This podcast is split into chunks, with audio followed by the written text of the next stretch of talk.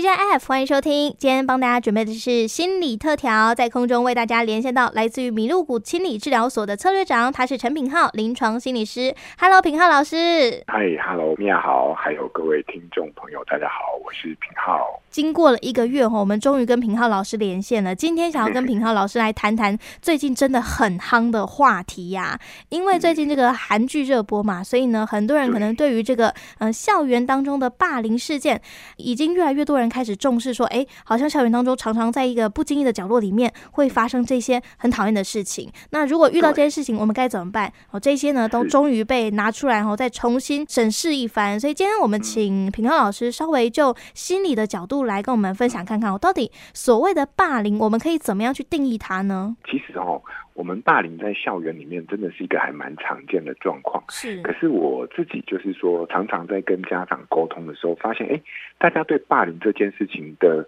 哎，什么是霸凌，其实还是多多少少有一些模糊的空间。嗯哼，好，所以我今天啊，先简单的介绍一下所谓霸凌，哈。它其实有，当然有各式各样的定义，但是呢，你其实只要记得一句话，它就是哈，有意图的让对方哈长期的处在不舒服的状况下，这其实哈就很接近霸凌的状态了。好，就是我是有意图的哈，要让对方长期的处在很不舒服、很痛苦的状态，这个其实就可以蛮吻合我们霸凌的一个主要的精神哈。所以说，你说，诶，霸凌是什么？就是说我我用任何的方式，就是知道可以让他很痛苦，嗯，好，我达到我这个目的哈，其实你都可以说，诶，他的确是有这个霸凌的味道。我为什么要把这个定义跟大家再说？因为很多时候我们发现哦，有些家长会觉得说，哎呀，他也不过就只是怎么开开你玩笑而已啦。哎呀，这个年轻人都会有的啊，这个什么青春期一定会经历过的啦。然后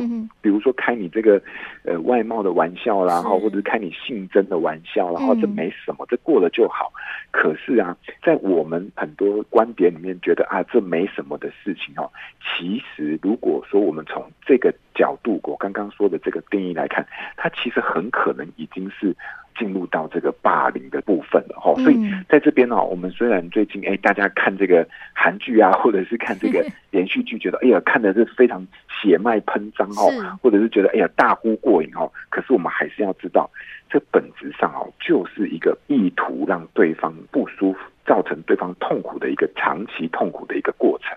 是，我们要先了解到什么样的情况之下可能会被归类于霸凌，而不是单纯的什么开玩笑啊，哦，就是小朋友的玩玩。我、哦、说实话哦，如果你没有在小朋友还小的时候呢，稍微画一个界限，跟他说，哎，这些行为是可以的，这些行为是不行的，给他一个定义的话，哦，小朋友可能在未来的成长之路上面，他可能会贵州海撩撩哦，变成歪掉的，那就太危险了。好，那么接下来呢，我想要请问看看我们平浩老师哦，就是以家长的角度来讲，如果今天今天我已经发现我们家小朋友可能诶吃饭的时候有点食不下咽，甚至他有点讨厌去上学了。像这种情况之下，我可能就可以怀疑小朋友或许在学校有经历到霸凌。那这样的话，以家长角度该如何来化解这个小朋友的心防呢？哦，你刚刚就讲到一个很重要的观点哦，嗯、就是说很多时候啊，其实家长不是很确定，就是好啦，我现在知道这可能是霸凌啊啊，我怎么知道我们家小朋友有没有？类似的状况，对不对？好，所以这个有一个分辨，就是说哈，虽然各式各样的小朋友在面对霸凌的时候，各式各样的这种反应可能都有，但是你只要抓一个原则，这个原则就是说哈，通常他如果有一个阶段表现出跟过去哈这个行为的模式很反常，或者是不一样，跟过去的行为模式有不一样，而且这个。模式如果越来越多的地方不一样的话，这个通常我们就会特别注意啊。吼、嗯，嗯、所以说，呃，我最常见到的这个霸凌，可能就是不想去学校，嗯，好，然后呢，这个不想要跟同学有任何互动，不想参加班上的任何事情，甚至就是说。不想跟家人讲任何在学校里面的人际或者是一些困扰哈，你就会发现他变得郁郁寡欢啊，或者是讨厌去学校。所以我们先抓一个原则，就是说，如果你发现哈小朋友行为模式有不一样的时候呢，那我们大概就要特别注意一下。好，所以这个大概是我们呃会先关注到的地方。那身为家长，我们该怎么办？霸凌啊，他就很像是什么嘞？对于发生霸凌的孩子们来说，霸凌这件事情就很像泼在白衬衫上面的咖啡。嗯，好，也就是说，这个咖啡渍哈，一旦泼上去这个白衬衫之后，日后不管你是怎么去清洗哦，基本上你越久不去清它，它这个渍就会留得越严重越深。好，所以说这件事这个比喻，请大家一定要好放在心里。这个比喻带出来的一个理解是什么呢？就是霸凌，我们一定要面对。好，我们一定要面对。很多时候哈，家长会不知道该怎么面对。嗯，那我跟你说，就两个原则。第一个哈，如果你有能力处理，你就要处理。嗯。第二个，不管你有没有能力处理，你都要让孩子知道哈，我站你这边。这个两个原则是很重要。什么叫有能力处理？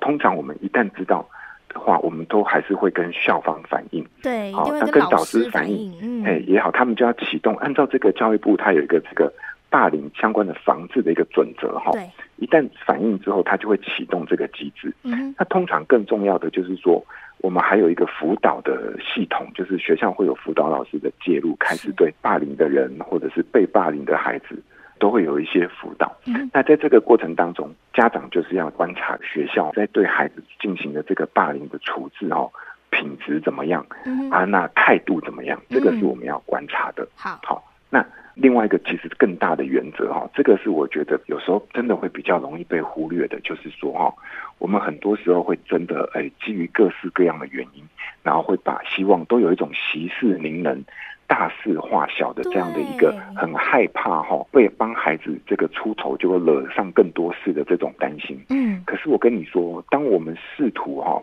在态度上面想要把孩子的这种霸凌的经验、不舒服的经验，把它息事宁人、大事化小的时候，你光想要这么做，这件事情呈现出来的态度哈，对孩子啊都是另外一个伤害。真的，这个伤害是什么？就是我明明啊。过得这么的痛苦，或我感受到这么不舒服的一个经验，但却在我很在意的爸爸妈妈的眼中，竟然是一个微不足道的事情。这个心态非常的细致跟隐微，但是一旦孩子有这种感受之后，哇！我跟你说，这可是霸凌的二度伤害。是霸凌本身已经对孩子造成了第一层次的伤害。可是，如果周边最亲近而信赖的人哈，如果是抱持这个，哎，这个过去就好了，这没什么哈，这会让很多孩子哈延伸出很多很多心理跟行为的问题。是，所以听到这边一定就是会有家长说啊，那我们怎么办？你既然我们都通报学校了啊，或者是想要处理了。跟老师试图合作了，那我们还能做什么？我我觉得一个最简单的概念就是哈，你只要愿意表达出我们愿意跟你在一起，好，那不管这个过程发生什么事情，基本上只要事情厘清，确定是霸凌的这个行为发生在你身上，好，我们都支持你，哪怕是如果你今天评估完之后。发现你真的不适合待在这个班级、这个学校，你想要做一个环境上的改变，这些我们都可以支持。好，所以说，我觉得霸凌这件事情其实一直以来哈都有，哦，在学校就是霸凌，在职场上也有霸凌，对不对？没错。那你说真的要去宣导、去改变，我觉得这是一个我们可以努力的方向，但缓不济急，在现在的这个事态上。所以，如果真的很遗憾，哦，就是我们发现孩子疑似可能有被霸凌的时候，我觉得两件事情：第一个，不要害怕跟学校合作，嗯，好，也不要顾忌跟学校合作会被打压。好，我觉得这个部分要先做，因为你必须要先留下一些这样的一个证明，嗯，好，那个不管是未来你要做什么样的处置，你都还是要有这些证证明跟这些记录。是。第二个，在任何一个时刻，哈。基本上，只要确定孩子是被霸凌，在这个过程当中承受着痛苦的时候，身为家长，你的愿意跟他在一起这件事情传的态度本身，对孩子都是一个很重要的支持。好，所以这个霸凌啊，我我讲一个故事，我之前有听过一个故事哈，有孩子被霸凌，那学校不知道该怎么处理啊，这个家长哎，他也很阿莎里，他也不是阿莎里，他就是很在意。他就亲自到学校哈，每天就陪学校陪孩子进班，然后就就在旁边看，好或者陪孩子进到学校，然后在辅导处做一下，或在家长会做一下。嗯，那久了一个礼几几天过后，哎，还家其他霸凌他的那些人知道，哎，家长有来，有在旁边很在意，这个事情就变少了。好、哦，所以我们有很多的帮忙的方式啊。如果不知道，其实可以跟辅导老师或导师来讨论看看。好、哦，所以这个是我觉得，呃，今天讲到这个霸凌这件事的时候，想要给大家分享的几个观点吧。好、哦，目前大概是这样。是，当然有一个很重要的前提，就是真的爸妈一定要站在小朋友这边。很多时候，小朋友之所以会觉得非常无助、非常彷徨的原因，就是因为他信任的人根本不听他的，觉得呢没事，你们只是小打小闹而已，没什么。好，就是因为这个没什么，让他彻底的关闭他的内心，那你就再也走不进去了。因此，如果你发现说，哎，自己家里的小朋友好像哪里怪怪的，这个行为突然之间改变，而且呢，就改变之后呢，变得有点郁郁寡欢，一定要好好的花一个时间坐下来跟小朋友好好谈一谈。或许不一定是霸凌的原因，或许还有可能是其他原因哦，也有可能是这个身体上在成长，他不太舒服也说不定。那这个时候呢，你就可以哦，身为这个人生中的前辈，告诉他一些在面临这些事情你可以怎么做。那当然，如果真的是不幸遇到霸凌的话，真的一定要讲出来，一定要站出来。如果你不站出来，想要息事宁人，只会把事情弄得越来越糟。那么今天在空中呢，我们非常感谢平浩老师跟我们分享了这么多，不管是分享说，哎，到底什么是霸凌，然后呢，我们可以怎么样去做？好，尤其是这个家长如果发现小朋友有在班上接受到霸凌的情况之下，我们该如何去进行这个相对应的补救措施啦？那还有一个重点就是，真的，如果你发现霸凌的话，一定要赶快站出来，赶快讲出来，把事情哦把它解决掉，而不是当一只鸵鸟，只是哦就是想说哦眼不见为净，好像没事就没事啊！别忘了平浩老师今天说。过，霸凌就像是把咖啡泼到了白衬衫上面，就算你再怎么快速的去清洗，再怎么努力的洗它，都一定还会留下污渍哈。所以千万不要让小朋友的心灵染上污渍。今天在空中，我们非常感谢来自于米露谷心理治疗所的策略长陈炳浩陈老师的分享，谢谢老师，谢谢谢谢米娅，还有谢谢大家。